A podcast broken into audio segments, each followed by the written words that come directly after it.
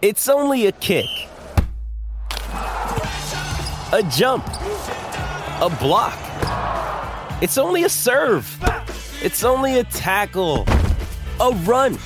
It's only for the fans. After all, it's only pressure. You got this. Adidas.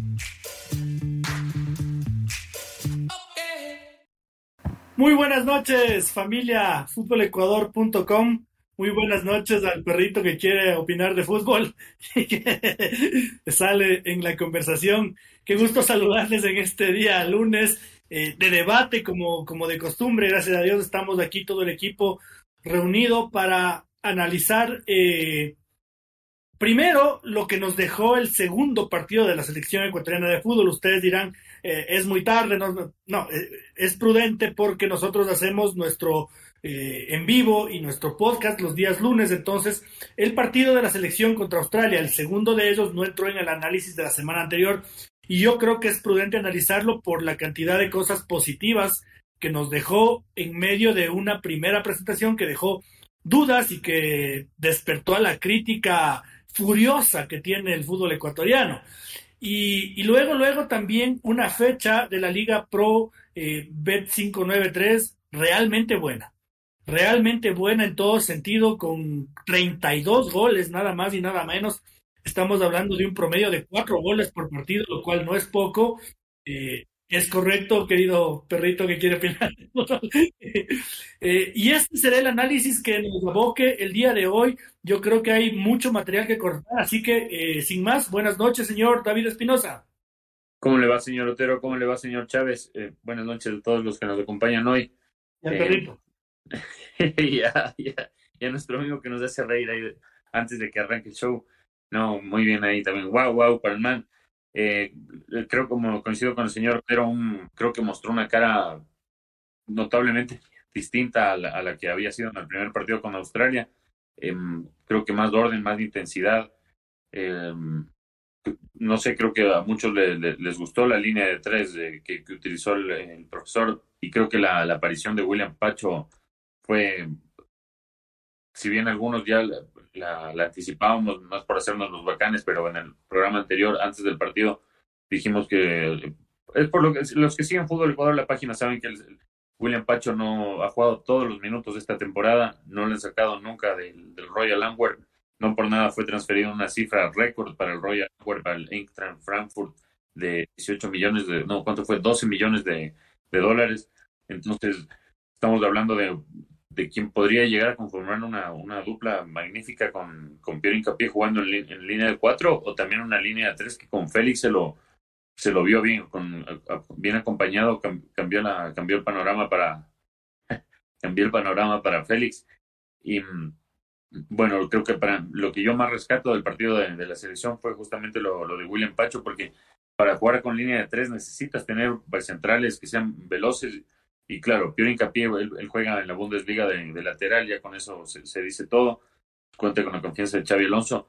Y ahora que William Pacho, que tiene 21 años, va a probarse también en, la, va a probar su nivel en la, en la Bundesliga, que es una de las cinco ligas top de Europa, creo que la selección podría partir desde ahí para, no sé, cambiar el juego, porque eh, con una línea de tres, con, con back centrales tradicionales como los que ha tenido es complicado jugar, no, no cualquiera lo puede hacer. Y creo que ese es otro de los apuntes también que mejoró el partido. Que es, en este partido sí se, como que se pudo ver un poco más de la, de la idea de, de, Félix. No digo que ya esté todo totalmente adaptado, ¿no? Pero lo de Junior Sornosa también, no sé, como jugar algo distinto, es, eso fue también lo, lo, que más me agradó personalmente del partido. Ya, ya, aparece el doctor Yunda, usted hablando con los canes. El saludo cordial a, mis compañeros, así es, parece que hay un gato rondando el vecindario que tiene a, toda la tropa canina ladrando alrededor de la cuadra. Pues o, una perrita bien guapa. Claro, no descarte. Veamos hasta hasta cuándo los horarios. Parece que es el gato nomás que ya, ya entra en modo silencio. Pues como lo mencionan ustedes en, en el tema deporte, pues eh, fue un segundo partido muy productivo el, de la selección ecuatoriana de fútbol. eh, Félix Sánchez apostó por mover las fichas, uno que otro ajuste y, salieron las cosas. Como usted dice, con, con, la particularidad que tiene la afición ecuatoriana de que eh, el primer partido ya lo querían despachar y no servía para nada y pues ahora todos somos la tri y todos somos la selección. Así que con esto y más es tiempo de análisis.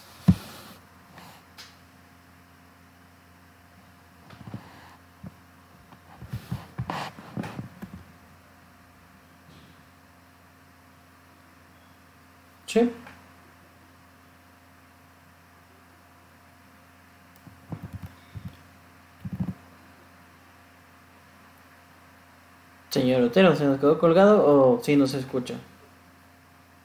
No sé si creo que fue, verá. Creo que fue usted, señor Chávez. Usted fue encima sin vergüenza, señor Chávez. Encima sin vergüenza, sí. Creo que, echándole, responsabilizando a los compañeros. Eh, definitivamente es usted, señor Chávez. Le decíamos. ¿Qué será, que, señor? Que más allá de que ya pasamos al, al modo selección de, de, un, de un partido a otro y que todos juntos, pues nada, tiempo de análisis y e ir detalle a detalle todo, todo lo que quiere saber el, aficionado de nuestro podcast. Sí, y yo, eh, David, sigo, sigo pensando que es prematuro y es audaz eh, todavía empezar a hablar de del orden táctico, del juego colectivo, de eh, para mí lo más importante de estos dos partidos ha sido la intención la intención de juego que pueda tener el entrenador.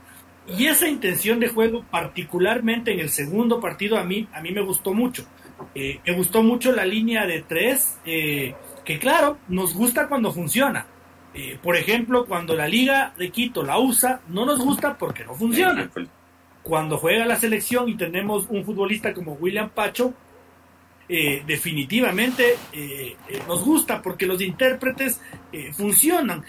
y en esta situación yo creo que la selección ecuatoriana de fútbol también empieza a, arroparle a un jugador que ha sido sumamente criticado, incluso por nosotros varias veces, que es Kevin Rodríguez.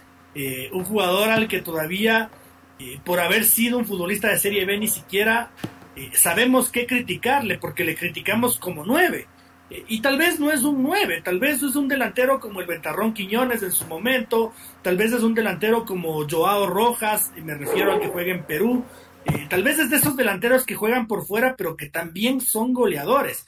Eh, y nosotros le estamos juzgando como un Tim Delgado, como un Carlos Tenorio, que definitivamente no lo es. entonces, David, yo te digo, al calor de lo visto en el segundo partido contra Australia, esta línea de tres los intérpretes que los tenemos. Eh, además, adiciono, eh, gente que sigue futbolecuador.com y eso que todavía no le ven jugar a Joel Ordóñez, ¿no? Y eso que todavía no le ven jugar a Joel, a Joel Ordóñez, que es un defensa que es muy superior técnicamente, incluso que William Pacha, David. Y ya lo, a, Joel, em, para empezar a responder la, claro, la pregunta, eh, a Joel lo podrán ya ver probablemente, muy probablemente en el Mundial Sub-20, que es uno de los nombres que contempla Miguel Bravo para reforzar a, la selección.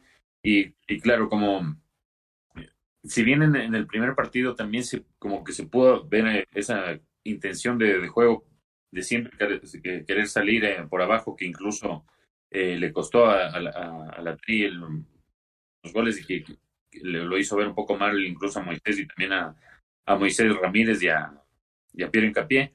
En, eh, desde ahí también ya, claro, en lo bueno y en lo malo dejó ver como su, su intención de juego, pero claro, el primer partido y Australia, para quien no sé, claro, conozca mucho, es un equipo bravo. En el Mundial estuvo a punto de, de forzar el tiempo extra con, con, Argentina. Estuvo a un gol que otro, el Divo fue Martín, el Divo Martínez fue clave sacándole un gol ahí en, el último minuto.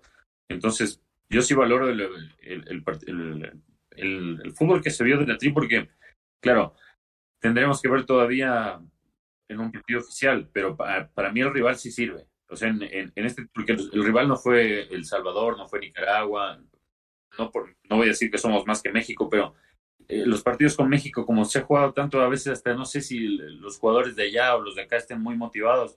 En cambio, este, un, claro, para, para los que nos tocó cubrir, a mí me tocó cubrir el primero a las 4 de la mañana, el señor tres y media.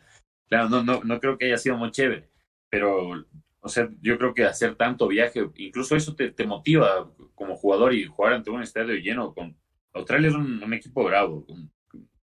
Eh, no, nosotros no podemos subestimar a nadie y tiene, creo que lo demostró en el primer partido, nos, nos pasó por arriba y en el segundo ya cuando el profe, claro, corrigió las cosillas que puso las tuercas donde las tenía que poner, creo que se vio algo muy interesante y que, ilusiona, ¿no? Porque la, la, presencia de Sornosa a mí, si bien no digo que, que, pueda ser titular, creo que le puede aportar algo muy distinto a lo que hemos estado siempre acostumbrados durante este último tiempo.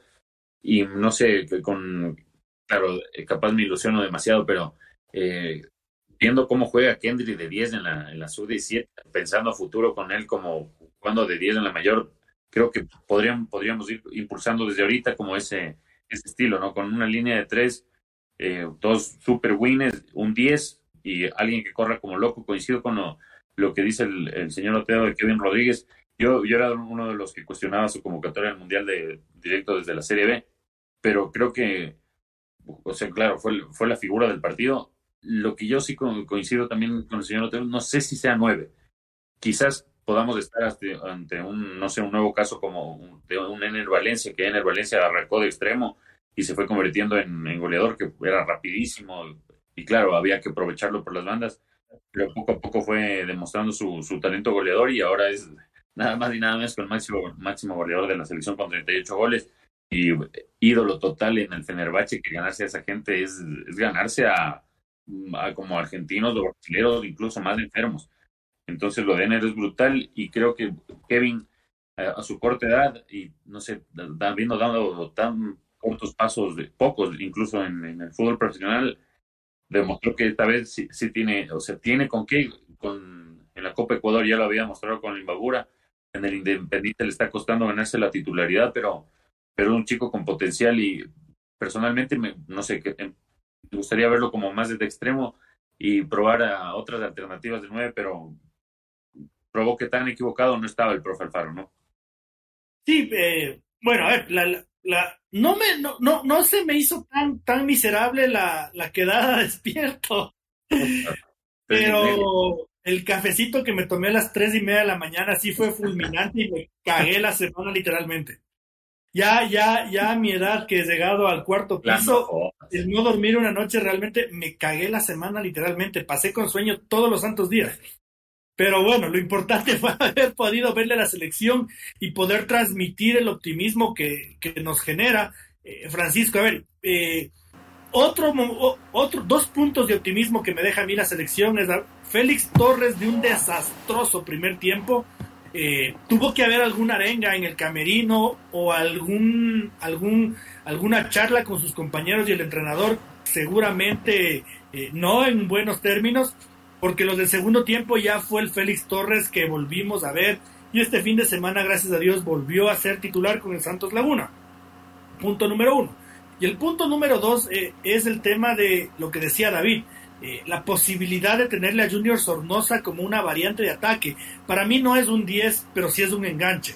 Eh, es un enganche porque Junior Sornosa no camina con la pelota. Junior Sornosa se mueve por las bandas, corre todo el frente de ataque, tira centros entonces yo sí diferencio eh, lo que es un 10 versus lo que es un enganche. Y, para mí eso, eso, eso es muy valioso, tenerlo como, como una posibilidad eh, en una selección ecuatoriana de fútbol que ya le anticipó al mundo que es rapidísima.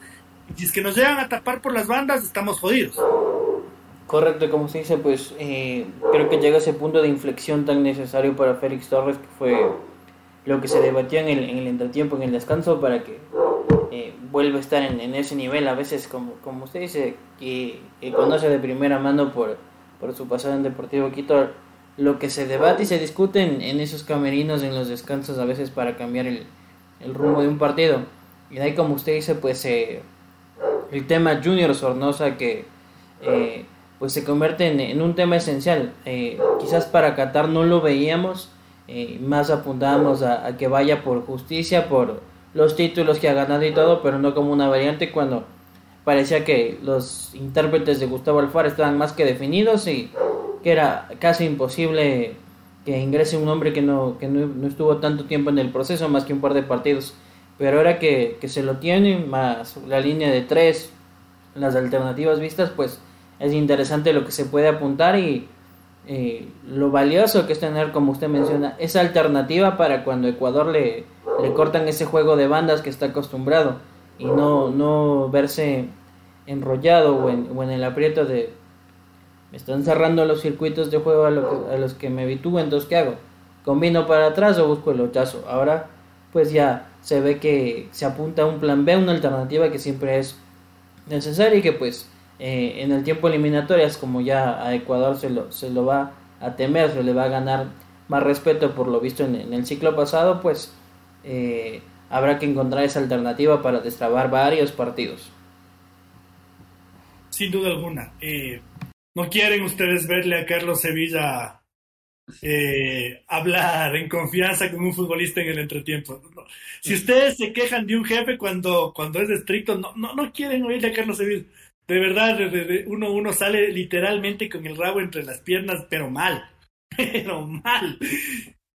Eh, otros puntos importantísimos, David, que me deja eh, esta, esta gira de la selección ecuatoriana de fútbol por, por Australia ha sido la consolidación de sus, de sus laterales.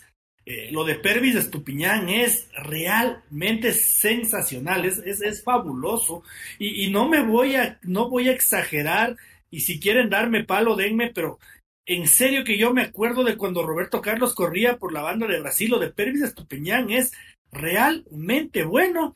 Y, y, lo de Ángelo Preciado igual, exactamente igual, eh, y eso me hace pensar que qué chuchas piensan en el Sí, en este, para que no sea el titular fijo, juega ahí un, un colombiano Cuesta, que es, que es malísimo, y ni siquiera le convocan a su selección. Eh, Eso, eso te iba a decir yo también, no sé, pero claro, la, gente dirá, está exagerado con, Roberto Carlos, que sí, eh, puede sonar, pero no nos olvidemos que en Inglaterra, que es donde pues, son los creadores del fútbol, a Luke Shaw del Manchester United le decían eh, Luke Berto Shaw, eh, Shawberto Carlos le decían, por, comparándole con le hacían memes y todo, comparándole con Roberto Carlos, no jodan.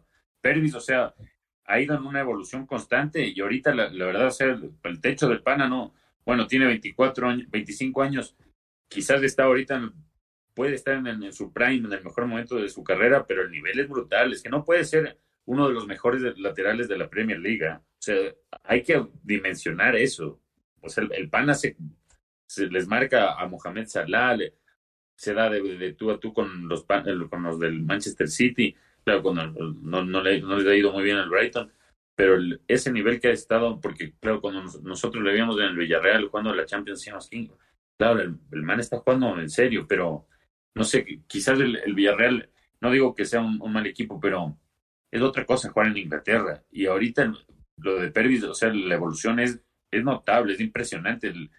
Porque no sé si recuerdan, eh, tuvo como un, un inicio que le costó un poquito en el Brighton, lo sentaron y de ahí volvió la titularidad y no aflojó más. Y ahorita es uno de los mimados de, de Roberto de Servi. Y eso le hace muy bien a la selección porque encima eh, eh, Pervis era uno de los capitanes de la, de la selección sub-20, no de la histórica, pero cuando eh, él hizo proceso también en selecciones, fue capitán de la sub-20 y ahora tener esa experiencia y que sea también uno de los nuevos capitanes para la selección es magnífico. Y claro, lo, lo de Ángelo Preciado, ¿qué onda? Lo único que uno puede llegar a pensar es que capaz no está o, tiene algo personal ahí el, el, entrenador, o no sé, Ángelo capaz está medio dedicado a la joda ya y se pone las pilas en la selección a lo que había. Porque uno no explica cómo un jugador de ese nivel no es titular en su club, porque no sé, cualquier equipo bra brasileño estaría encantado de tener un jugador así si lo tienen a José Hurtado, el dueño de la, de la banda derecha de la selección, por largo, lo demostró en el Mundial y lo volvió a demostrar ahora es Angelo Peseo. Sí, muy buenas, muy buenas apariciones, muy buena intención de juego, porque eh, ya lo analizábamos Francisco y yo creo que se confirmó esto de, eh, de que Ecuador, independientemente de los resultados, eh, planea ser un equipo que ya, ya no sea el que espera y contragolpea, el que tira centros y busca el cabezazo, sino me deja en claro Félix Sánchez que la intención es que Ecuador salga a buscar el partido, eh, incluso en Australia, una selección mundialista, como bien lo decía Brasil, con 16 horas de diferencia, es decir, eh, completamente cambiado tu, sistema fisiológico eh, y aún así la intención es salir a atacar, independientemente de lo que pase, Francisco. Y entonces eso tiene sus riesgos. Claro, como usted dice, tiene sus riesgos. seguramente pues no vamos a ver ese planteamiento contra Argentina en el Monumental, contra Brasil en alguno de, sus múltiples estados, pero creo que con, la mayoría de selecciones se puede proponer. El tema es que ya se ha dado el punto de partida unidad que es por demás interesante y que, y viendo mal eh, puede trastocar los planes incluso de nuestros rivales, eh, porque uno entiende que, y lo hemos visto, la lógica del fútbol da que cuando uno es visitante, salvo que seas el Manchester City, el Liverpool, el Real Madrid, el Fútbol Club Barcelona, llegas a encerrarte, a esperar, a presionar y a tratar de que se te abra un, espacio que puedas filtrar algún balón para, marcar diferencias. Pero cuando te topas con, equipos que te salen a proponer que quieren jugar de tú a tú, a veces pues los dueños de casa se sienten mal, no encuentran los caminos y eh, ese factor confusión hace que, se les venga la estantería baja. Ahora vamos a ver eh, cuánto tiempo, que es, que es lo que hemos venido hablando, porque ahora vimos una primera sensación. Ahora el tema es eh, cuánto tiempo, cuántas fechas más, ah, si al inicio de, las eliminatorias ya los intérpretes en la selección ecuatoriana de fútbol van a estar adaptados a ese, a ese ideal de Félix Sánchez, y podemos decir, bueno, lo, conseguimos y vamos a seguir evolucionando.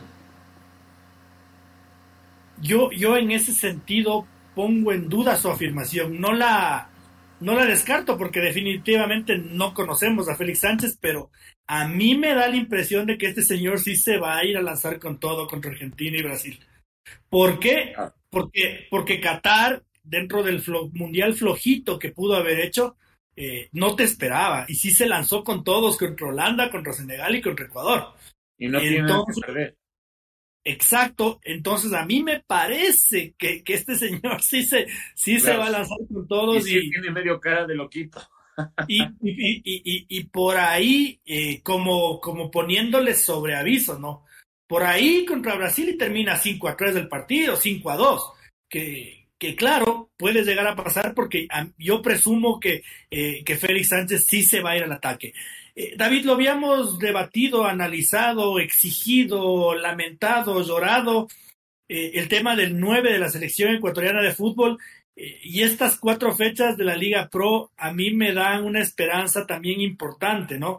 Porque veo que John Jairo Cifuentes y José El Tin Angulo se están despertando para bien. Y eso nos dotará de, de, de posibilidades de convocar, y digo yo, porque muchos me van a decir, no, no tienen nivel de selección. Eh, o, seguramente no son estrellas mundiales. Ya, bueno, pero al menos no tendremos que nacionalizar un Ben Breton o un Gianluca Lapadula. Claro.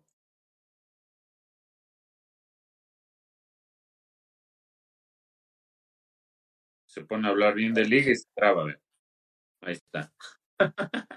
no, bien, lo del Team y John Cifuente. Yo había dicho lo de lo del degollador antes, no sé si lo recuerda, señor Otero pero los, no, los, al, al, degollador le das una clara, le, das tres claras, por lo menos una gol. O sea, no se va a comer todas. Pan es goleador de nato y capaz te clava las tres. Y no, claro, no sé, la, gente dice esto, lo, del físico y todo. Pero claro, un 9-9 como él no tiene que pasar corriendo todo el partido. Obviamente, claro, con el, estilo de Félix Sánchez iba a ser presionar, presionar y por eso creo que también se decantó por, por Kevin pero yo no digo que necesariamente sea titular. Va a haber un momento en que los partidos se compliquen y se necesite un nombre más porque, no sé, pues, quizás estemos perdiendo algo, Ecuador esté perdiendo.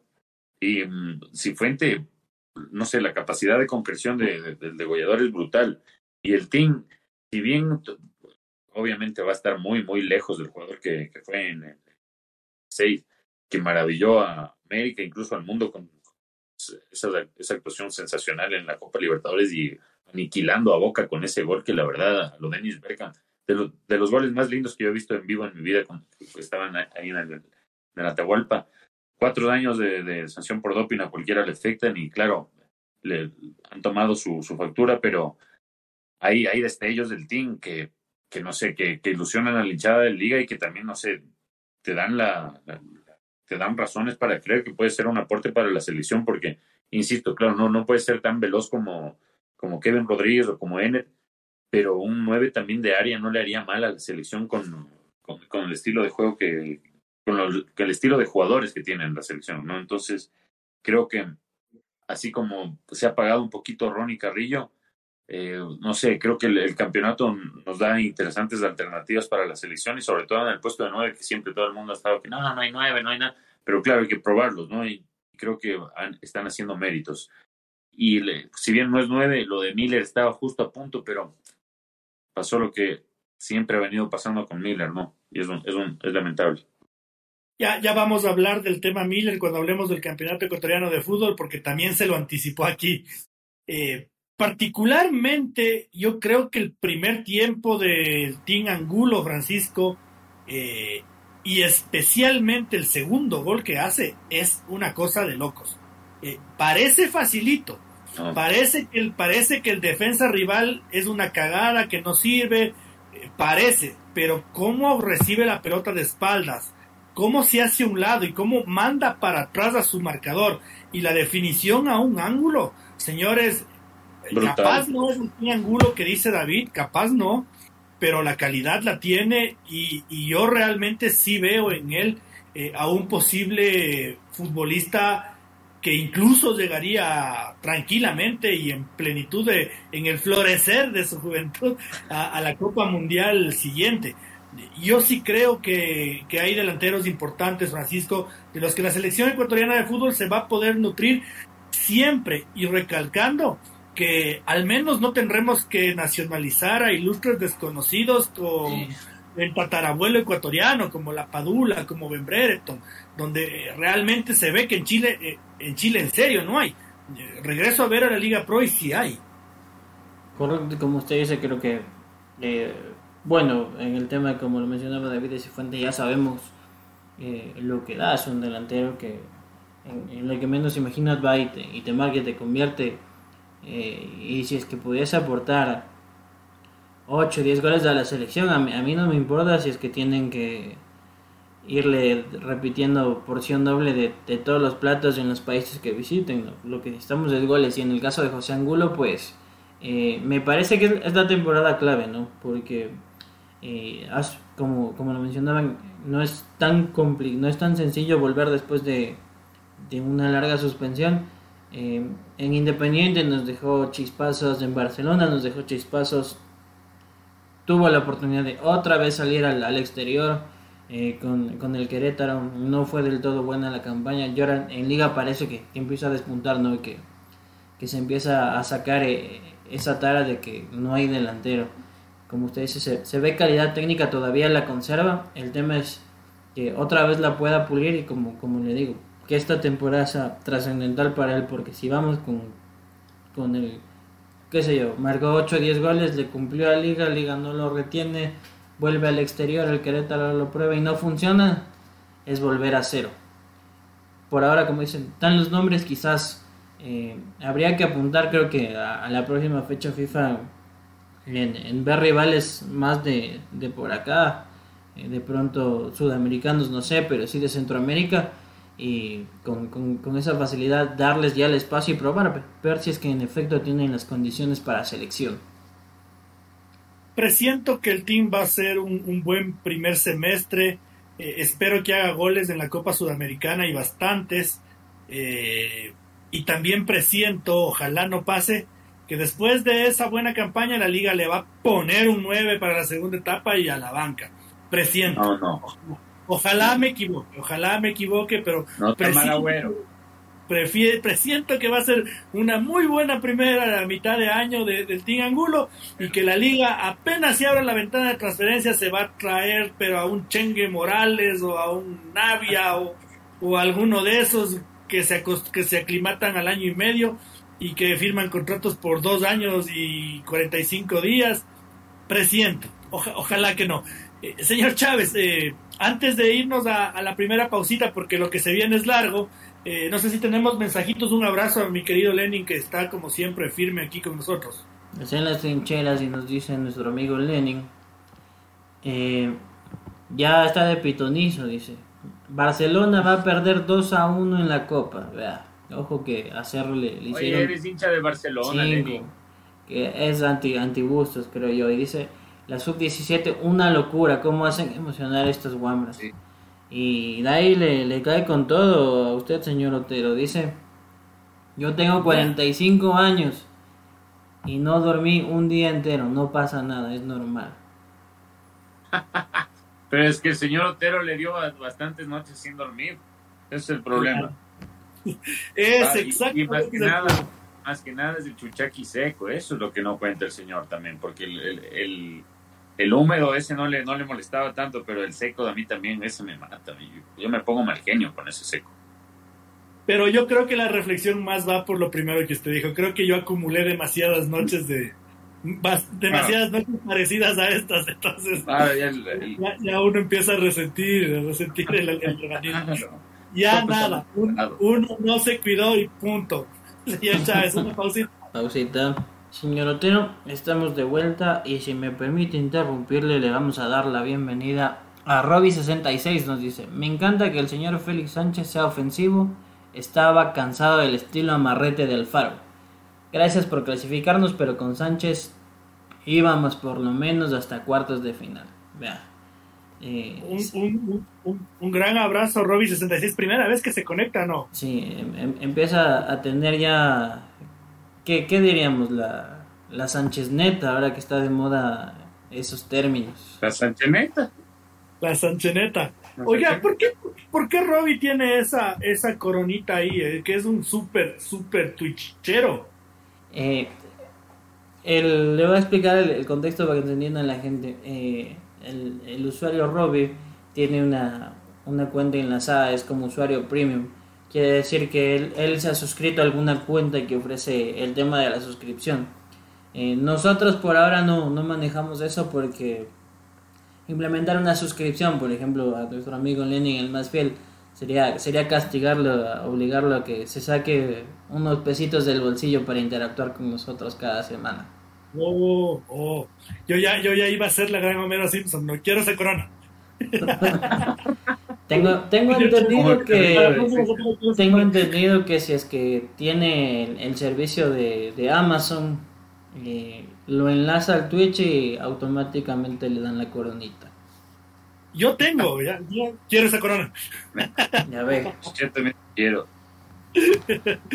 Bueno, entramos en el análisis de la Liga Pro y yo creo que lo que más bulla ha hecho en las últimas horas, para mal, ha sido el Club Sport Emelec, ¿no? Qué, qué momentos difíciles que está atravesando. Ocurre que, y les cuento antes de darles su opinión, de pedir su opinión, Dixon Arroyo hace un requerimiento de pago en la Federación Ecuatoriana de Fútbol. No, miento, en la Liga Profesional del Ecuador.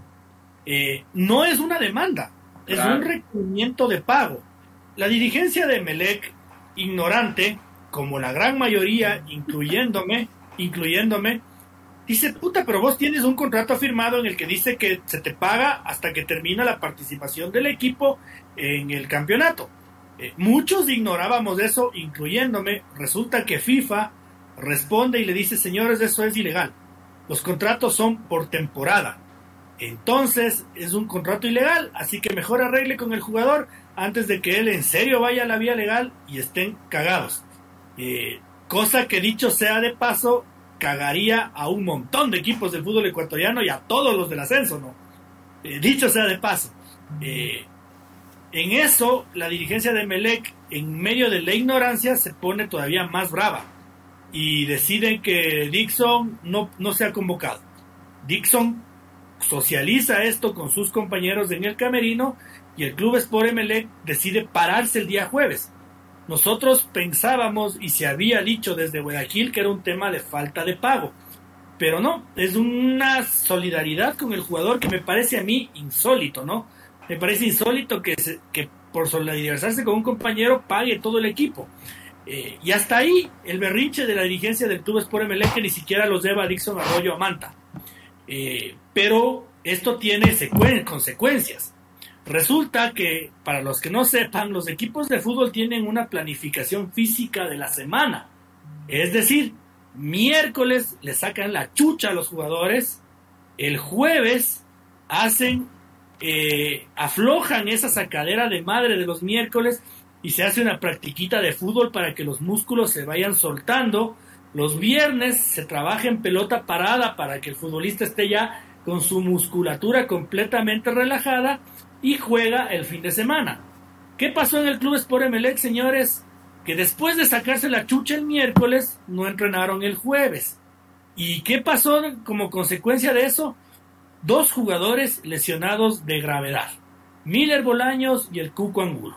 Lo de Samuel Sosa ya venía de la selección, pero son dos lesiones musculares que han ocurrido justamente por no haber entrenado el jueves, por no haber hecho esa descarga muscular después de que se sacaron la chucha el miércoles.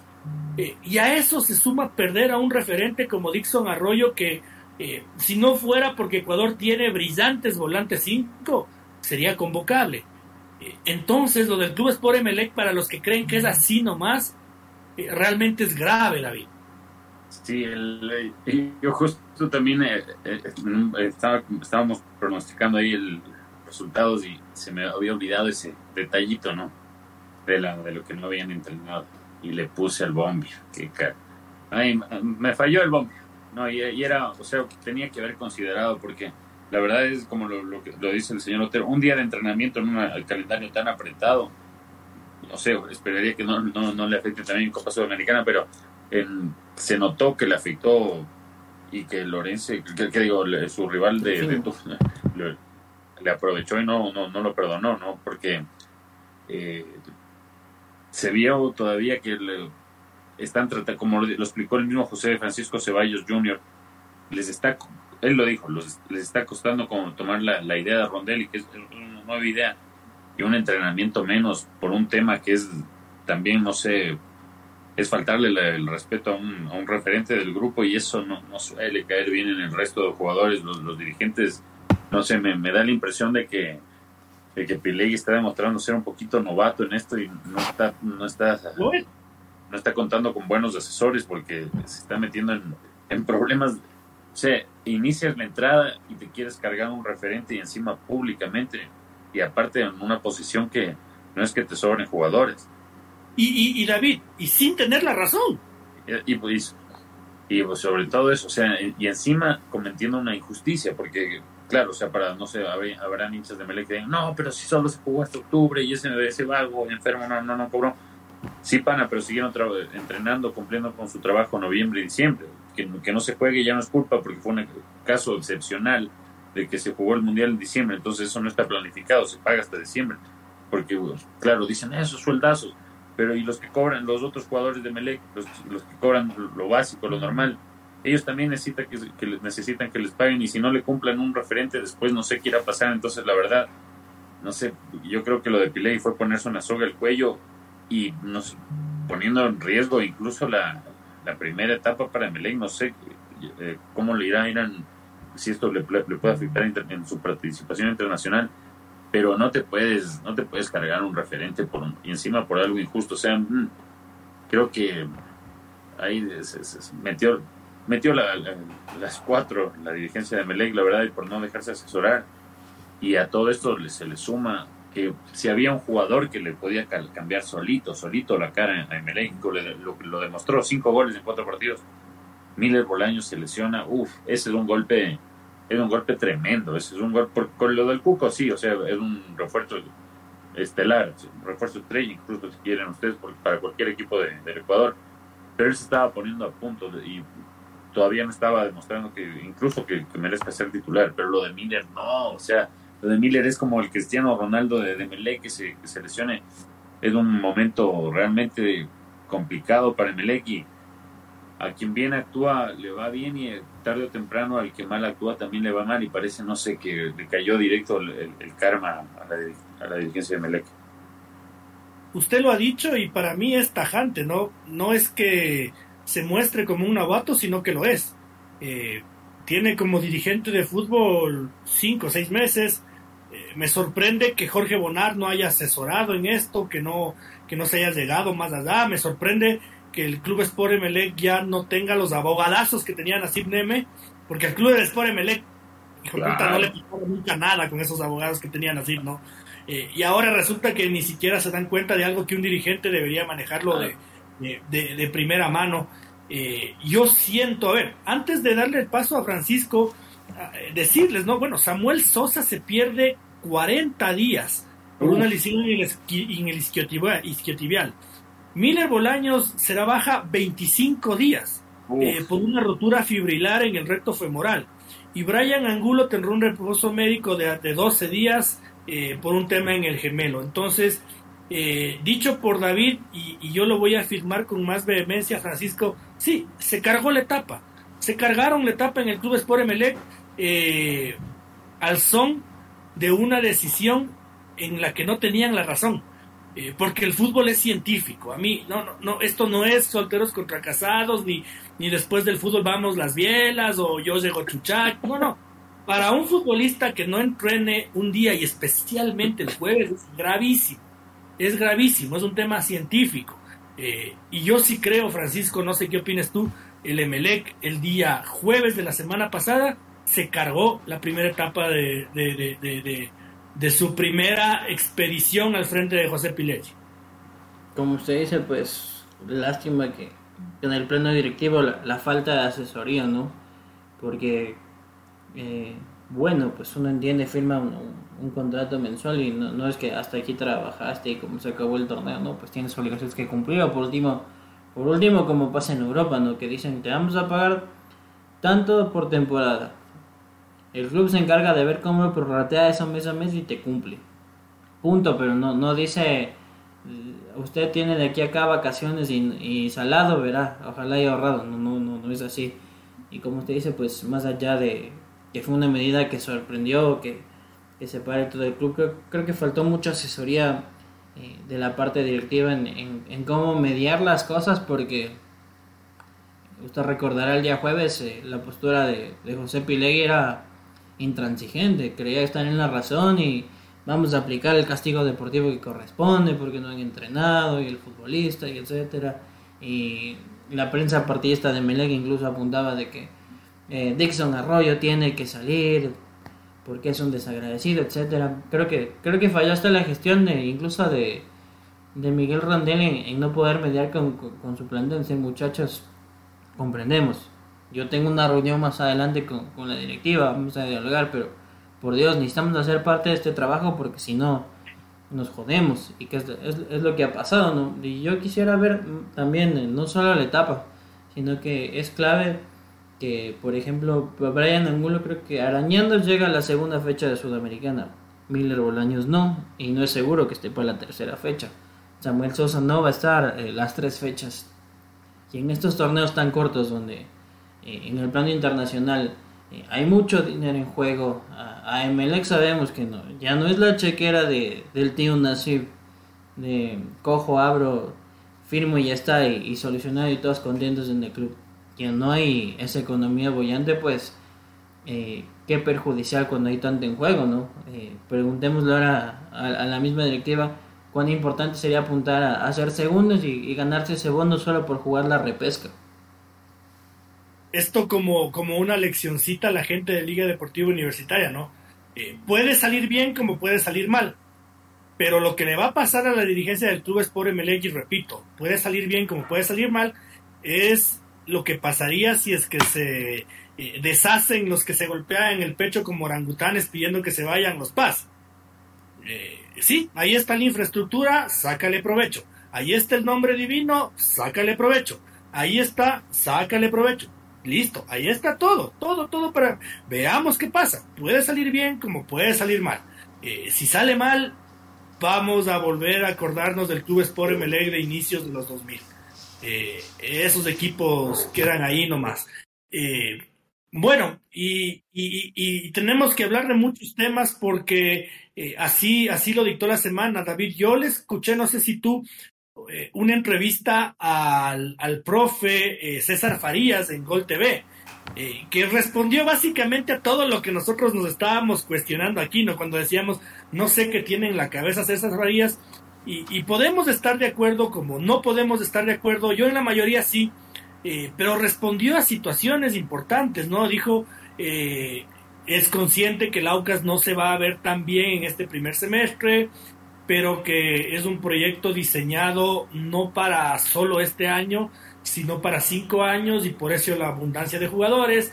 Eh, él decía que se habían contratado jugadores como Rezabala y como Mieles, eh, pensando en un futuro, que, que, no se pongan nerviosos porque los están trabajando, que por ejemplo jugadores como Johnny Quiñones y Pedro Perlaza, eh, él está tratando de potenciarlos para que sean jugadores más modernos, que se desempeñen en otras posiciones, y decía eh, si me tengo que ir me voy, pero esto es lo que yo he conversado con la dirigencia y esto es lo que yo voy a tratar de sacar adelante en el Aucas. Y claro, bueno, si alguien tiene crédito en, Aucas, creo que César Ferías, por más que por más que haya un, grupo de hinchas que...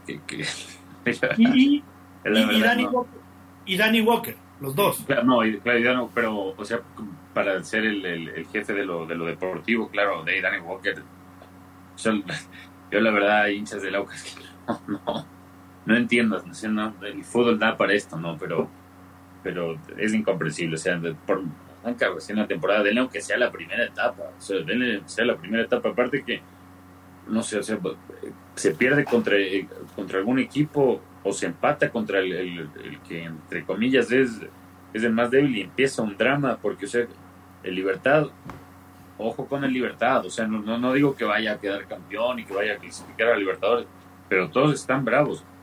No sé, el, el Gualaceo, todos dicen, por me salto un ratito para poner un ejemplo, pero todos dicen que sí, el 6 a 1, pero con, a Barcelona cuando le ganó nadie, decía nada. Entonces, no sé, Libertad es un equipo de respeto y yo creo que el profe Farías, claro, cuando ya lo había advertido incluso, este es un proyecto para cinco años y queremos, o sea, sentar las bases.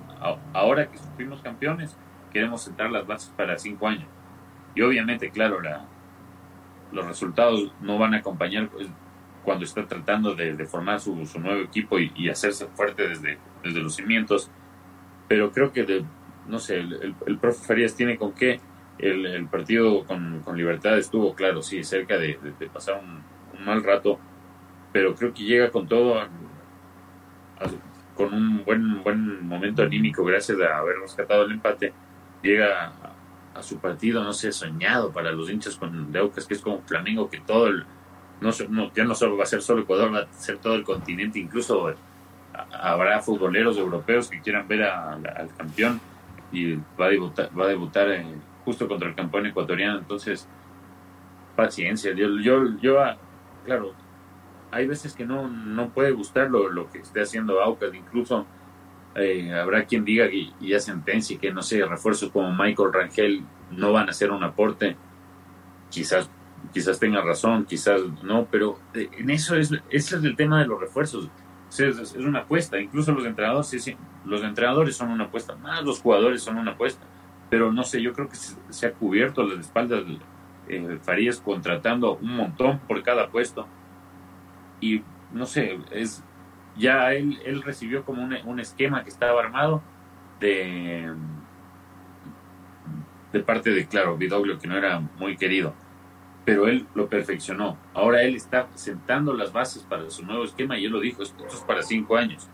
Incluso él eh, lo había escuchado en, en la primera rueda de prensa extensa que dio, dijo, perdemos cinco partidos seguidos y claro, yo me, yo me voy a tener que ir, pero este proyecto es integral, o sea, conecta todo y no, no, no, no es de soplar y hacer botellas, no es que de, de cambiar todo el equipo que fue campeón por primera vez en la historia, de su mano va todo a funcionar de maravilla, más teniendo el, el calendario que tiene y claro, la presión que tiene ahora, pero no sé, yo en cuanto a plantilla la veo, la veo potenciada.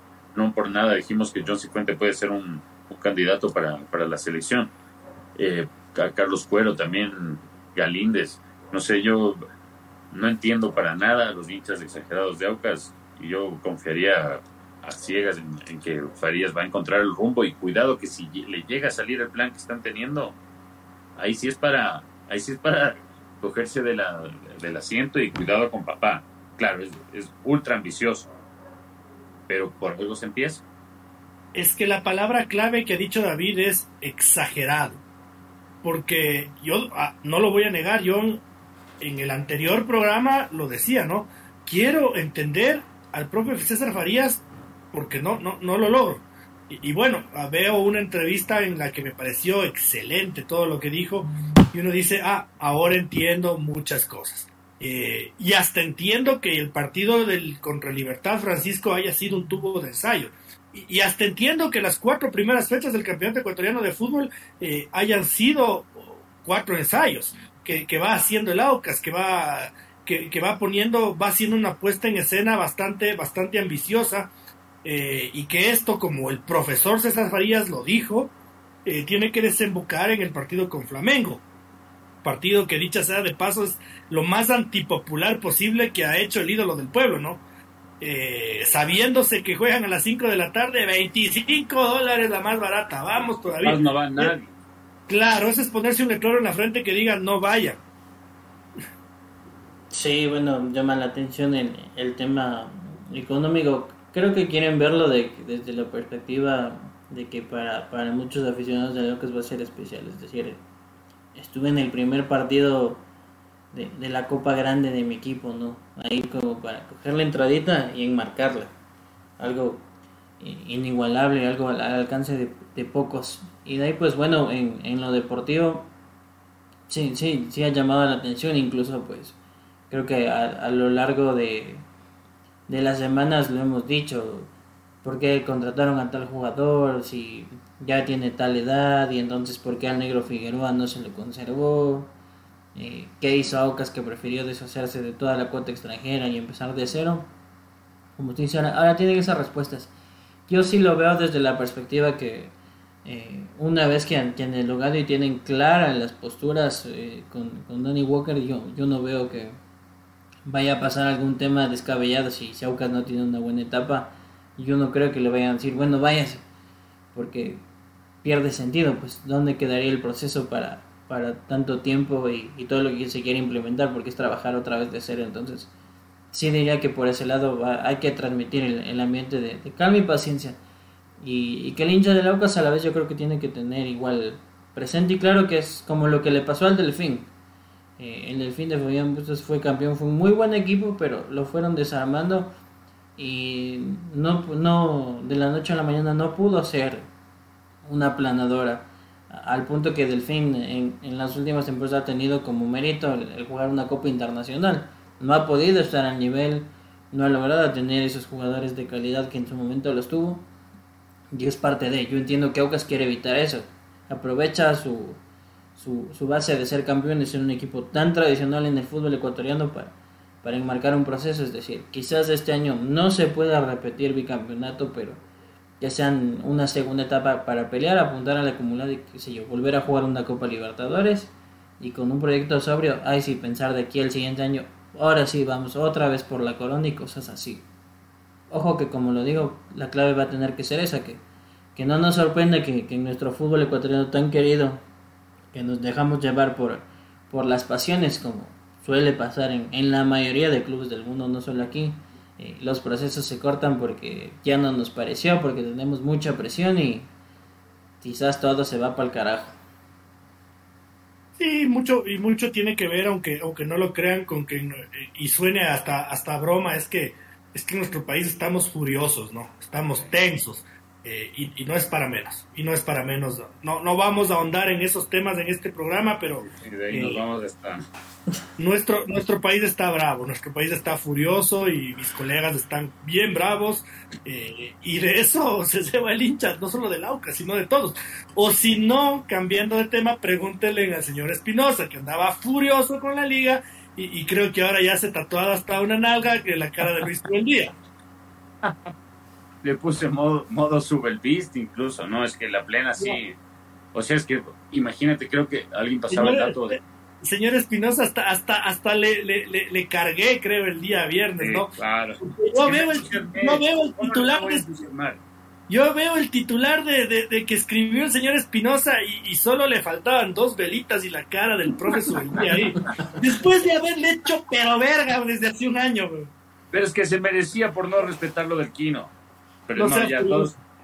No, no, pero la verdad que es que era el dato, creo que es del 2016, el señor Chávez después quizás nos puede ayudar con el dato, pero seis goles no hacía la liga desde hace, sé que un putanal de años, la verdad, o sea, no, ¿cuánto tiempo sin una, una goleada, o sea, en serio, de, de superar totalmente al rival? Porque era viendo ya los de siempre, que los que ponen, hablan de la altura, y eran diciendo que no, que por lo que viajó 12 horas, sí es un viaje hecho mierda viajar 12 horas por, por tierra, pero yo he visto equipos que han viajado 12 horas y a la liga igual le han ganado, y ahí en Casablanca, entonces sí, influye y no influye, pero lo, lo que, no sé, lo que rescato es que el, encontró el 4-2-3-1 que, del que tanto se, se ha hablado, y le, lo del Teen Angulo, como ya lo, decía, vino a decirle el señor Otero al principio del programa, creo que da destellos de que, porque si bien la, la, hinchada, un sector importante de la hinchada sigue y, estaba chillando como loca que no, el nuevo 9, que por favor, nuevo extranjero, no sé, el, el team si juega este nivel y sigue en, evolución, pues nadie va a estar jodiendo por, por un nuevo extranjero, pero como, como bien lo dice otra vez y le, lo cito al señor Otero porque es probable, es que en liga, en liga se, se caracterizan por eso. O sea, cuando, cuando está algo funcionando súper bien, ve, arréglale eso. Claro, así, así saben ser, entonces no extrañaría que si se pega un súper semestre y le convocan a la, a la selección, ¡boom! llegue ahí otra vez de, no sé, Tomás Molina o, salgan con alguna, alguna de esas, pero no sé, hay, hay, poca, hay, hay, hay razones por la, por la que el, para que el hinchada se, se ilusione este año y no sé, lo de, lo de Lisandro Alvarado no está en su nivel, pero creo que hay otros jugadores como lo de Renato Ibarra, impresionante, lo de Renato Ibarra está en un nivel bravísimo, bravísimo. Yo, él, yo de Renato tenía mis dudas porque era como el caso de Miller en Emelec, que no tenía continuidad venía de jugar tres partidos como, como mucho en, toda la temporada y hacer un gol. Entonces había dudas, pero lo de Renato, no sé, se nota que tenía ganas de jugar porque qué nivel, qué nivel, cómo se está enchufando con, con el resto del equipo, muy bien lo de Renato. Y lo de la defensa, bueno, el Gualaceo no probó mucho, pero no sé, lo de Ricardo Ade y Facundo Rodríguez, bien viejo. Y claro, arrancó con, con Brian Ramírez por la izquierda, pero creo que no sé, los que le vieron jugar en, en, a Leonel Quiñones del Macará cuando jugaba con Moisés Corozo en, esa línea de cuatro, para mí Leonel era, por algo lo contrató Barcelona. Hay, hay razones por las que a veces uno no puede rendir en un equipo grande como Barcelona, que acumulas tres, tres partidos malos, ya capaz no puede salir de eso. Pero yo creo que él puede ser un, un aporte importante. El Choclo, el Choclo parece que está a su madurez, no sé, dando cuenta, descubriendo de que es jugador de fútbol y no luchador de taekwondo ni, ni del UFC. Y se mandó un gol, pero espectacular, no sé, un partido, le salió toda la liga, falló solo ese, el detalle del, gol de Gualecer, pero claro, tenía que ser el gol del, honor. Y no sé, pero ese Gualecer yo le veía al profe Leonardo Vanegas, estaba ese, ese también creo que es al, estilo Carlos Sevilla. Ya se, metía, ya estaba que se metía ya ya estaba que se metía, pero no un, partido que sí ilusiona a la gente de liga, que tendrá que ratificar lo que no fue solo, no sé, coincidencia, que se sumaron el cansancio adicional del, rival por los, las 12 horas de viaje, pero no sé, en cuanto a fútbol, fue totalmente superior y creo que se graficó en el resultado. Eh, yo tengo dos reflexiones dentro de todo lo que, lo que ha dicho usted, señor Espinosa. La una es que eh, lo de Renato Ibarra es perfectamente comparable con lo de Miller Bolaños, ¿no? Son jugadores deslotados para nuestro medio. Usted estaba maravillado con el taquito de Miller Bolaños y todos, pero el pase de Renato Ibarra para el gol del Choclo Quinteros es una cosa celestial. Es, es, es, maravilloso como, como abre la pelota y deja toda la defensa del Gualaceo, pero desparramada, como dice el Alfonsito Lazo, así, ¡ah! es, una, jugada pero celestial de Renato Ibarra. Eh, como bien dice usted, me parece, y esta es la pregunta para el señor Chávez, eh, si él cree que finalmente Liga Deportiva Universitaria eh, ya encontró el equipo con un 5 como lo habíamos llorado y vociferado en esta tribuna y siempre teniendo la sospecha, lamentablemente, de que, ah, está jugando súper bien el Zambrano, ponle el caramelo. Está jugando recontra bien el Dylan Angulo, tráele al Tomás Molina para la segunda etapa. Una bestia lo del Choclo Quinteros, no, no, pero ponle a que juegue ahí al Richard Mina. Presiento porque eso puede pasar en ligas, porque, porque ha pasado los últimos 10 años. Sí, correcto. Eh, pero bueno, esperemos que al menos creo que el, el sistema táctico ya lo tiene claro su el día y todo el mundo, ¿no? Cuatro, línea de cuatro atrás, nada de improvisar con la línea de tres y como usted menciona con, con lo elemental que se ha vuelto Renato Ibarra, pues para, para poder aprovechar ese costado, un costado que ha estado tantas temporadas, yo creo que vago en ese equipo porque no era pásale la bola al choclo y esperemos que salga el centro a los brazos y ojalá cabece alguien. Entonces jugaba por la izquierda, pues ahora que lo tenía en Alexander Alvarado.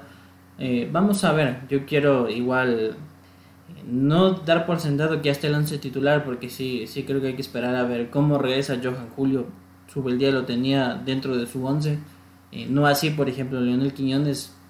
Bastó el partido que jugó Sudamericana, le ganó el puesto ya al chico Brian Ramírez y creo que no se mueve. Eh, no sé si. Como. Ahí sí creo que me alineo a David, ¿no? Si, si el Choclo Quintero se, se pega a la filosofía de jugar al fútbol y no, no andar al, hachazo a, levantar los brazos, pues eh, le conviene al equipo porque se nota que, que con su beldía se entona. Si no, pues eh, ahí estará respirándole la espalda a Daikol Romero y, y, no mucho más. Creo que así como, como usted se, se, lo molesta a, a David de, de, póngale las velitas a, a su beldía, yo diría pónganle las velitas a José Angulo. Porque si se, si se lesiona, yo ahí sí puedo discrepar y yo digo que no veo en condiciones a, a Juan Luis Andango, no. Y no sé que, que tanta solución o cuándo va a llegar la, la oportunidad para Jairón Charcopa lo determinará el tiempo. Por, por lo pronto creo que, la directiva de liga me, ha de venir a, caer a palos si el día de mañana el, el Tingangulo se lesiona y, es para largo. Sí, bueno, pero... Y esto, y esto para, para todos los equipos, ¿no? Ya, ya viene la Copa Sudamericana, ya viene el Campeonato Nacional, ya viene la Copa Ecuador y seguramente vamos a verle jugar a Daikon Romero, vamos a verle jugar a, al chico Olme, Marcos Olmedo, vamos a verle jugar al Calamero Martínez, ojalá, vamos a verle jugar a, muchos chicos de estos que, o jugadores experimentados que no, que no van a tener la oportunidad porque lamentablemente en el fútbol juegan 11 y, me parece que Liga ya, ya encontró el equipo. Eh, me parece que también es un equipo que está pensado en, la triple competición y que por ahora empieza a, responderle a las expectativas de la dirigencia y de hinchada. Eh, no nos olvidaremos jamás a, los múltiples señores Espinosa que le, pero le hacían pero verga al profe Subeldía y, y ahora le titulan bonito con, con el cambio vendedor ahí ya la, la, la neta creo que pero bueno ojalá ojalá por el bien del fútbol ecuatoriano porque yo siempre diré que cuando los equipos grandes funcionan eh, es cuando realmente empieza, empieza a, verse nuestro fútbol en, otras latitudes. Eh, lo que ocurre con Barcelona, David, tenemos que ser así súper rápidos porque había muchos temas de relevancia y, no nos podemos olvidar del Barcelona, eh, hablaremos rapidito de estos dos equipos. lo del Barcelona a mí me da la impresión de que influye mucho, influye mucho eh, la prensa y los influencers curiosos que tiene Barcelona. Yo no le vi hacer un mal partido. Eh, el Musuruna también juega, ¿no? Tienen dos pies y dos manos. ¿no? no, se hagan fracturados ni mancos, ¿no? Eh, no, no, no, pues o sea, llegan con dos Llegan con dos pies y dos, dos piececitos y dos manitas, pues también. Esos creen que al Mushuruna hay que meterle 200. muletas, claro. claro. Y que si es que no es preocupante, le escuchaba a mi pana, Iván Triviño, mi pana, porque es Es muy buena gente, pero está, está desaforado, si hay que decirlo. No, no sé qué chuchas hacen de lunes a jueves, decían. Y ahora sí, y, y ganaron. Qué bestia, oye. Es que el problema también creo que fue el, cuando golea la liga o cuando golea el MLE o hay algo así, los panas se ponen, pero la intolerancia es, y sabes que, o sea, lamentablemente eso creo que influye incluso en el profe Bustos porque mucho hincha, o sea, la plena que mucho hincha los otros viejos, es que no se puede trabajar en paz, ganas y te joden, O sea, empatas, te quieren matar, pierdes y, te toca esconderte debajo de la, de la, de la mesa de tu casa. ¿no? Es que el fútbol no es así. Compiten los rivales. no sé, el Bayern de Múnich domina en, Alemania, sí, pero son casos excepcionales, no es así el fútbol, muchachos. Aparte que fuera horrible que el fútbol ecuatoriano, o sea, hasta los hinchas, mismos hinchas de Barcelona se aburrirían ganando todos los años, no jodan, fuera horrible, sí, claro. Aparte que el equipo no es que ha estado peleando en la B, viejo, porque también no se joden y joden. Hasta el mismo Alfaro nosotros a veces sí le, le metemos ahí un poquito de color cuando sale con sus frases ahí locas, un poquito ahí megalómanas salidas de la casa. Pero no es que no, no han estado peleando en la B ni siquiera han estado toditos los años en Libertadores y joden. Y joden. No, y endeudados, viejo. Y el equipo de, y eso y, y, no tomamos en cuenta eso que eso se olvidan. 50 millones la huevada esa capaz está en 70 y joden. Porque el, Barcelona no podría ni siquiera no podría ni siquiera jugar y le joden. Agradezcan que no sea como sea, a trancas y barrancas, a patadas, como sea, se armó un equipo que es competitivo para este año. Si bien yo, yo noto algunas falencias en el equipo, como que es un poco lento y eh, solo tiene de extremos tanto a Janet como a Donis, es lo que se pudo armar. Es que no se olviden que está un poquito de brazos cruzados la dirigencia y está compitiendo. Veamos cómo le va con Cerro, porque eh, ahorita ya, como nuestro amigo Len dice que ya le está vaticinando que le van a liquidar. Yo no sé si vaya a ser así. El profe Bustos no es de los que se deja humillar así nomás, no. Lo, o sea, lo que primero busca el profe Bustos es que no le vayan a pasar por arriba. Porque veo gente también que están hablando como si el Independiente le hubiera metido una paliza, un baile al Barcelona en la otra fecha. Ya. ¿Qué pasa? Vean los partidos. Es que el problema es que tienen que ver los putos partidos. Es la verdad, para analizar tienen que ver los partidos. No sean injustos con el profe les regaló eh, quizás el título que más han celebrado en su vida. Algunos nunca celebraron un título así. Y él estuvo en, semifinales de, Copa Libertadores. Por favor, o sea, ¿cómo se hace entender esto? La verdad que yo no entiendo. Y sobre todo, David, eh, que yo comparto con todos tus criterios, y eso es bien raro, pero con ah. esta... Y, y hay que decirlo, Francisco, eh, el Mushugruna no es un mal equipo, estaba haciendo, estaba haciendo su negocio y este partido del fin de semana lo gana Fabián Bustos. ¿Por qué lo gana Fabián Bustos? Porque cambia el esquema, saca a, al Tití Ortiz, mete a, Donis Preciado que hace un partidazo, tuvo un mal día Jonathan Bauman y entra, entra a, Agustín Rodríguez, eh, como decía David, tiene de recambio a Hanner Corozo, tiene sentado a Bruno Piñatares, tiene este chico Joshua Quiñones que entró a, a componer en algo la defensa de Barcelona, entonces, brothers, hay equipo, pues. Entra el loco, entra el loco Cortés a hacer barbaridades y medias con la defensa del rival. Eh, y entonces, ¿qué? Eh, el Fidel Martínez, el loco Cortés del Agustín Rodríguez y el, y el Adonis Preciado hicieron solitos los cambios.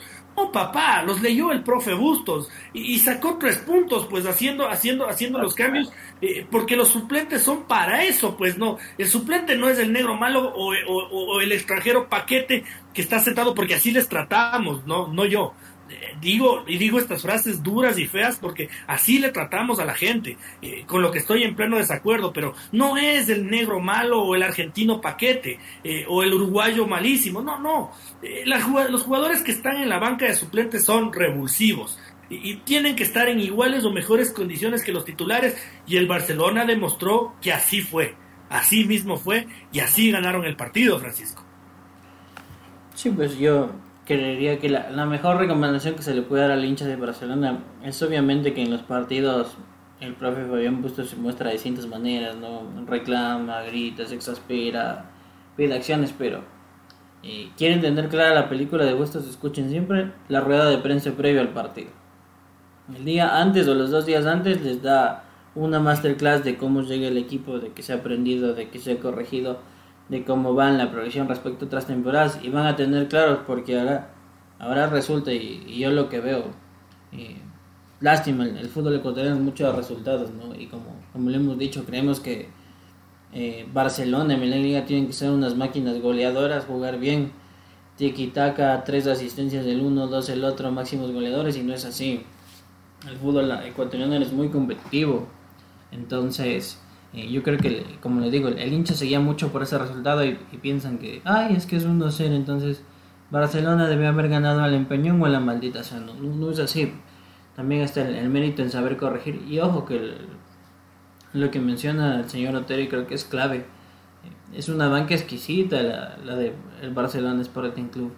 No todos los clubes de, de Serie A tienen ese privilegio.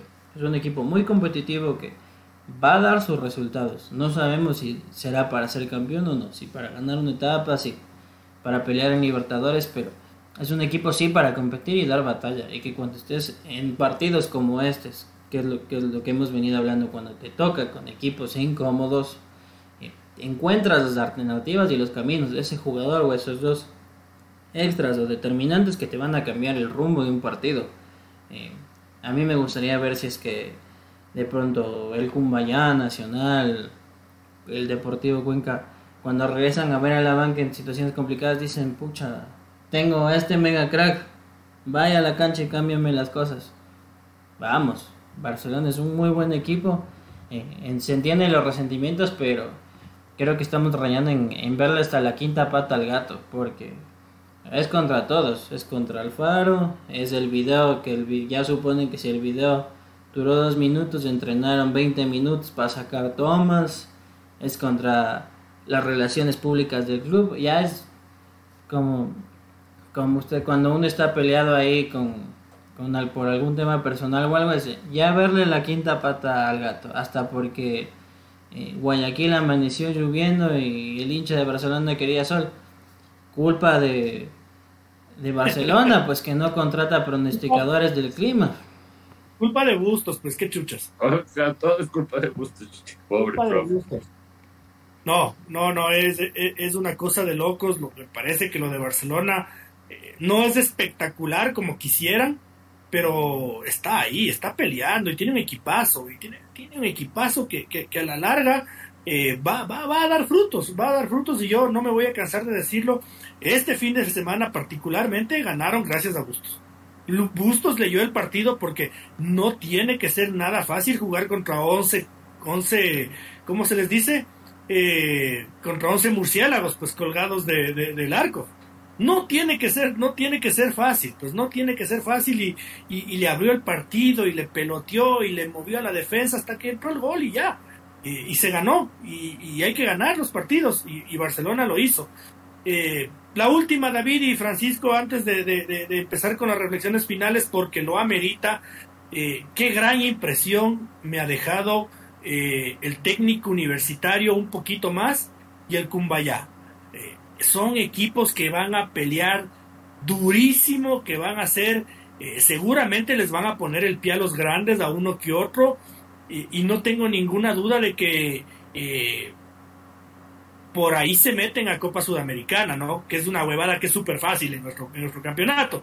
Tampoco es nada del otro mundo, pero eh, yo le veo al técnico universitario más que al Cumbayá, pero a los dos equipos bien trabajaditos, eh, con entrenadores casaditos como Juan Pablo Buch, como el Pat Hurtado, en el caso del Cumbayá con Norberto Araujo haciendo toda una planificación defensiva que es eh, realmente impresionante que tiene que ser su fuerte eh, y yo veo que son equipos ordenados. Eh, en contraparte, como te digo, ¿no? más el técnico universitario por ahora, pero sospecho, sospecho, como sospecho con la liga, que la dirigencia va a lanzarse un par de flores y... Despedirle al profe. Claro, o, o, o, o, brinda, como, como hizo la doctora Valdecida, ¿no? Metieron una javita de cervezas para el asado, te largas, Butch. Y, ahí se acabó todo. Cosas que pasan en el técnico universitario bien seguido. Es que no, no, sería extrañarse, la verdad, que ahorita que el equipo está. Yo nunca le. No sé, en todo el. 20 años de. casi 20 años de eso, no es tanto. Pero no, no, nunca he visto al, técnico universitario así. O sea, siempre ha estado. O sea, no, no descarto que vaya a estar en posiciones bajas, nunca se sea en el fútbol pero está jugando a otro nivel, la verdad. Yo me esperaba un partido mucho más parejo con el Cuenca y le pasó por arriba. Si bien, claro, se aprovechó de, la, de, jugar con un, hombre más, pero el, fue totalmente superior técnico universitario y, claro, no, con un estilo de juego que, no sé, yo principalmente creo que es por el estilo de juego que la gente ha, vuelto a, las gradas de, esa manera. Lo de, no sé, es todavía temprano y en el fútbol ecuatoriano no se sabe, pero a mí el, estilo de juego y como, no sé, parecen que están totalmente compenetrados con el profe que trajo refuerzos colombianos. Ojo con el, ojo con el técnico y no sé, lo deben estar lamentando mucho los técnicos, los de Macará, pero yo creo que está encaminadísimo a una clasificación sudamericana, a, una clasificación internacional por, no sé, por después de tantos años, como no sé la verdad cuántos años serán, pero debe ser décadas. Y en cuanto a lo de Cumbayá, si bien, claro, poquísima gente va a hablar de ellos, pero lo del Nacional, los del Nacional se van a acordar porque es una fortaleza impenetrable. Cumbayá cuando se quiere cerrar, se quiere cerrar. Es una tortuga, no, no, no, no le puedes hacer daño y se topó, el Nacional se topó con alguien que juega lo, de ellos, ¿no? Porque el Nacional te complica cuando te juega la contra, te, te puede matar incluso y golpear varias veces. Pero en cambio ahora que le tocó un, una roquita, una tortuga, la pasó muy mal y si bien considero que fue exagerada la expulsión de, Andrés Micolta, me dio mucha pena cómo, salió llorando. Eh, creo que eso también lo supo aprovechar al máximo el, el profe Pato Hurtado junto a Norberto Araujo, que algo sabrán ellos dos de fútbol, ¿no? Entonces, la verdad, a, lo que no sé, coincido con el señor Otero de resaltar esto, es justamente por lo que hablábamos de, de, Barcelona, de los hinchas que dicen, solo mucho runa, no jodan, viejo, es primera división, todos son profesionales, todos entrenan todos los días, esto es en serio, esto no es el, fútbol que uno juega con chuchaquis ahí los, los fines de semana, no, esto se juega en serio, te puede romper la pierna todos los domingos. Entonces, no sé, ahora el nivel de, la verdad a mí me ilusiona ver a equipos como Valle Técnico así, porque, no sé, todo el mundo dice, sí, hay partidos que no se ve, incluso nosotros mismos caemos en eso, pero te terminan arrojando partidazos, partidos que no te lo imaginabas, como un Orense Gualaceo, un Orense Guayaquil City, como una victoria 3 por 2 sobre la hora, entonces, no sé, hay razones para, para ilusionarse con el fútbol ecuatoriano este año y eh, tanto técnico universitario como Cumbayá en mucha menor medida. Sí, por, por ahora y pese que en algún momento destacamos lo del Deportivo Cuenca, cuidado. Y, y, lo del Guayaquil City, sí, ojalá, digo yo, no cuidado, sino ojalá. Ojalá, ojalá por fin. Ojalá por fin el Guayaquil se vaya a la vez, en serio lo digo. Qué pena por Miguelito Parrales, por Cleviño, porque tiene, sus, tiene sus jugadorcitos, pero qué, feo equipo, qué feo técnico, qué feo planteamiento, qué feo todo. Eh, versus Francisco, para ir cerrando, lo, lo que ha potenciado el Cumbayá y el técnico universitario eh, a futbolistas de los que nos habíamos olvidado, ¿no? Eh, yo digo en el Cumbayá lo de Darwin Suárez, lo de Juan Carlos Paredes y lo de Hansel Batalla, que en su momento era la estrella de las divisiones formativas de Liga de Quito, pero nos olvidamos, no, no es nuevo, no es una aparición. Hansel y César Batalla eran jugadores que en Liga Deportiva Universitaria apuntaban a ser top. Y ahora Hansel está en un nivel, pero son de esos futbolistas que se demoran un poquito más en reventar, pero revientan. Eh, exactamente lo mismo en el técnico universitario con Alexander Bolaños, con Jefferson Caicedo.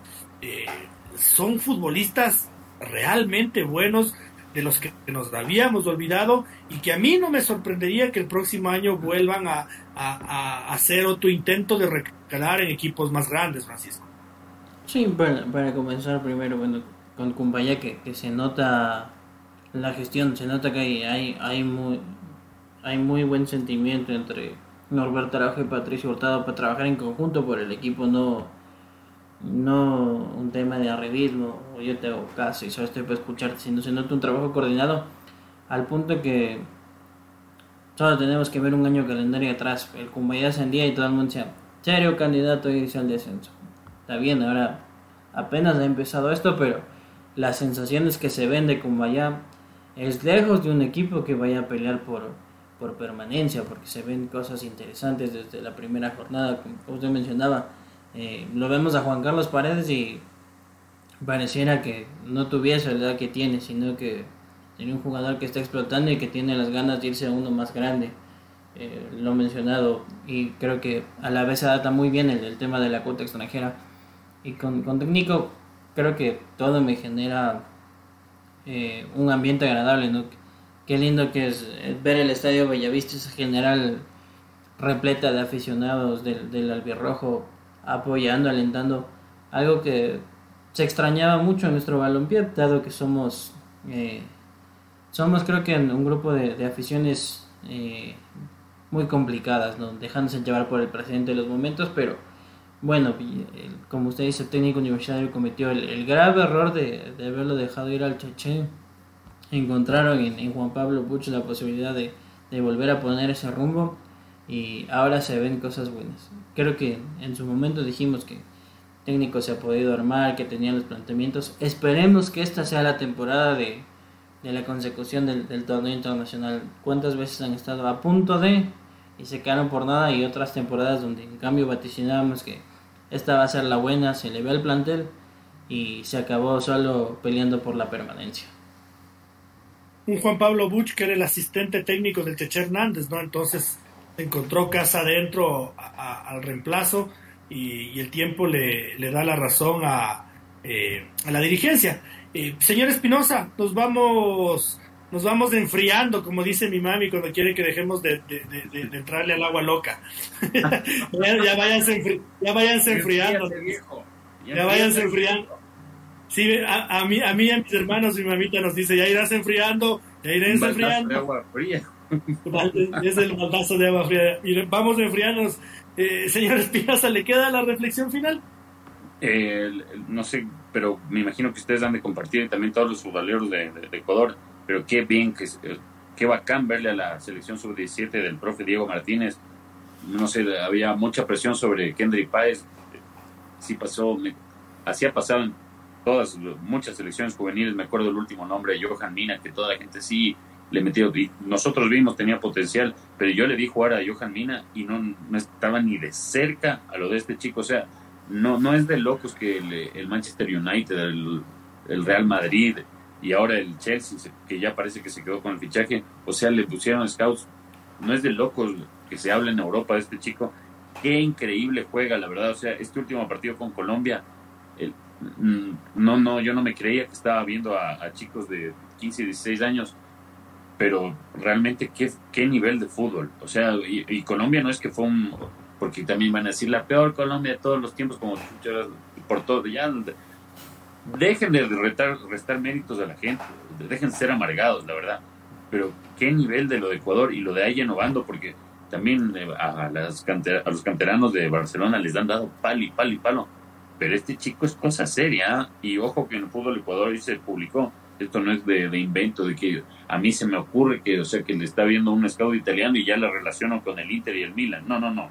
Esto es con información y hay información de que ya el grupo City le acercó una oferta de 2 millones a Barcelona por el, por el chico igual. Obviamente no puede firmar nada por lo que es menor de edad, pero estos tratos se hacen así como el Chelsea va a cerrar el trato por Kendrick Páez por alrededor de 20 millones. Y no sé, esta selección, el que no, no, no, no, no la ha visto, póngase a ver el próximo partido de la Trisu 17, que la verdad genera mucha ilusión, y échele el ojo al 10 y al 11. Qué, qué, lindo equipo, qué lindo equipo, me parece a mí que es una cachetada para que los que, los que dudaban del entrenador de Diego Martínez, eh, que bueno, tampoco tienen por qué saberlo los futboleros, sí sabemos que es un técnico que ha puta, quemado un Pero montón de etapas formativas, eh, y yo te diría, David, yo esperaría que pase lo mismo que pasó con Félix Sánchez en Qatar, que esta sub-17 no vaya a manos del entrenador de la sub-20, sino que suban con el profe. Y si es posible, cuando sean la sub-23, que suban con la sub-23. Y cuando sean la de mayores, que suban con el profe. Yo esperaría eso de todo corazón, porque esa es la forma de mantener los procesos. Y ya empezará otra sub-17, y así es la, es la manera. O, ojalá, ojalá se prenda la lamparita en, en, en el mate de, de, de, la cúpula de la Federación Ecuatoriana de Fútbol. Señor Chávez, su reflexión final. Eh, el datito curioso, eh, bueno, a, a, día de hoy está el tema de moda de, de las artes marciales mixtas, ¿no? De, de, la UFC donde pelea el chito, y a la vez se, se debate con, con, otra industria que a mí me gustaba mucho cuando era adolescente, que era la, la WWE donde veíamos ahí a La Roca y demás, pues como O este sea, mundo... Cold Steve Austin. Usted se acaba de develar como un millennial. Porque Ah. originalmente es la WWF. F, ajá. Luego se mudó por, por cuestiones de, de entretenimiento. Pero bueno, como, como la industria eh, manda y que el que manda son los, los dólares tan verdes, eh, había, había división entre qué deporte es mejor, qué es lo que está al actual, bla, bla, bla, bla. Ambas empresas se han fusionado y tienen un bello patrimonio para hacer lo que les venga en gana con el show, el espectáculo, el entretenimiento de nada más y nada menos que 21.400 millones de dólares. A día de hoy son compañías asociadas y hermanas. Vea usted. No querrán, no querrán comprarse el Quito. no, Sí, que le juro que no sería manera que regresen a ver por acá y, y que traten Sí, de explotar algo con, el tema de fútbol. Imagínense lo que sería tener un, un jeque árabe por acá potenciando el fútbol ecuatoriano. Y, y, y, y Roman Reigns quedó campeón. Es, es, es mi so- Yo soy fanático a muerte de la lucha libre. Fanático a muerte. Fanático a muerte. Ayer en WrestleMania quedó campeón Roman Reigns. Así como cuando usted habla de la Fórmula 1. No, yo, yo, así como aquí nos, nos burlamos, criticamos, eh, lo hacemos con más énfasis que cuando destacamos, y ese es un mea culpa que tengo que hacerlo. Tengo que realmente eh, valorar el paso que ha dado la Liga Profesional del Ecuador. Este fin de semana, al develarnos el calendario con días y horas exactas de toda la primera etapa del Campeonato Ecuatoriano de Fútbol, salvo las dos últimas fechas por un motivo podrían unificarse como podrían no unificarse. Eh, este, aunque parezca poco, aunque suene a, aunque lo vayan a ningunear los periodistas furiosos eh, que tenemos en el, en el fútbol ecuatoriano, sí es una señal de liga top. Esto en Sudamérica y ni siquiera en la MLS se ve, eh, tampoco en México. Esto es una huevada que solo se, ni en, Espa- en España tampoco se ve. Esta es una huevada que solo se ve en Alemania y en Inglaterra. O sea, esto sí es un salto cualitativo a lo bestia, de la puta madre, del carajos, como lo quieran decir. Eh, y son temitas que al calor de, de la furia en la que estamos, de lo enojados que estamos, con justa razón, lo repito nuevamente, eh, no nos tomamos el tiempo de destacar. Así que yo sí quiero felicitarle al Miguel Ángel Or, a la Dirección de Competencias de la Liga Profesional del Ecuador eh, y a la buena voluntad que seguramente tuvieron Star Plus y Gol TV para de alguna u otra forma también despojarse de conveniencias. Porque ayer que estaba actualizando el calendario, sacándome la chucha hasta las 2 de la mañana, eh, hay partidos que se van a jugar a las dos y media de la mañana, hay clubes grandes que no van a jugar en el horario premium, eh, y todo esto en virtud de la competencia. Entonces veo que los actores del fútbol se han unido para bien, para darnos un producto top y para que todo el mundo, literalmente hablando, que quiera ver algún partido del fútbol ecuatoriano, sepa con anticipación cómo, cuándo, en dónde ver, a qué horas y en qué lugar va a jugar. Esto, esto realmente sí es una planificación top. Así que mis sinceras felicitaciones. Señor Chávez, antes de la despedida, no sé si tiene mensajitos que se nos queden. Los mensajitos final de nuestro amigo Lenin. Dice que abre el paraguas, dice que si nosotros ponemos suscripción, él no duda, dice, ¿dónde cancela? Así que nos pone en consideración. También dice que abiertamente se declara anti-bustos, dice, lo acepto y reconozco, habemos Casi no se le nota. Y dice que, último datito, no es que se nos haya olvidado, de hecho el señor Espinosa hoy lo publicó, eh, la decisión de FIFA de, de quitarle la sede del Mundial es del Sub-17 a Perú. Un país convulsionado que vive socialmente días difíciles, no se podía esperar menos. Pero bueno, quiero la corona, chucha. Señor Espinosa, muy buenas noches, gracias por habernos acompañado. No, gracias a usted, señor Otero, gracias a usted, señor Chávez, gracias a Lenin, gracias a todos nuestros amigos que están siguiéndonos tanto por Twitch, por todas las redes y que mañana nos, a partir de mañana nos escucharán en Spotify. Que tengan una bonita noche ya saben, no, no se pierdan el próximo lunes el debate de fútbolecuador.com. Señor Chávez, muchas gracias por los controles y que tenga una buena noche. Buenas noches para mis compañeros, para nuestro amigo Lenin y a nuestra gente, pues nos vemos en una semanita, pero no se olviden que la mejor información la tienen en, todas nuestras redes y en nuestro website, futbolecuador.com. Nos vemos. Un fuerte abrazo a toda la familia futbolecuador.com, familia porque si no fuera por ustedes no, no existiera. Así que muchísimas gracias a quienes hoy día nos televisaron en, nuestra plataforma de Twitch. Un gran abrazo a quienes nos van a empezar a escuchar en las próximas horas en las plataformas de, podcast, en Apple Podcast y, en Spotify. Recordarles que nuestro trabajo como medio independiente es por y para ustedes y que aquí se dicen las plenas. Un abrazo grande y Dios mediante nos vemos el próximo lunes.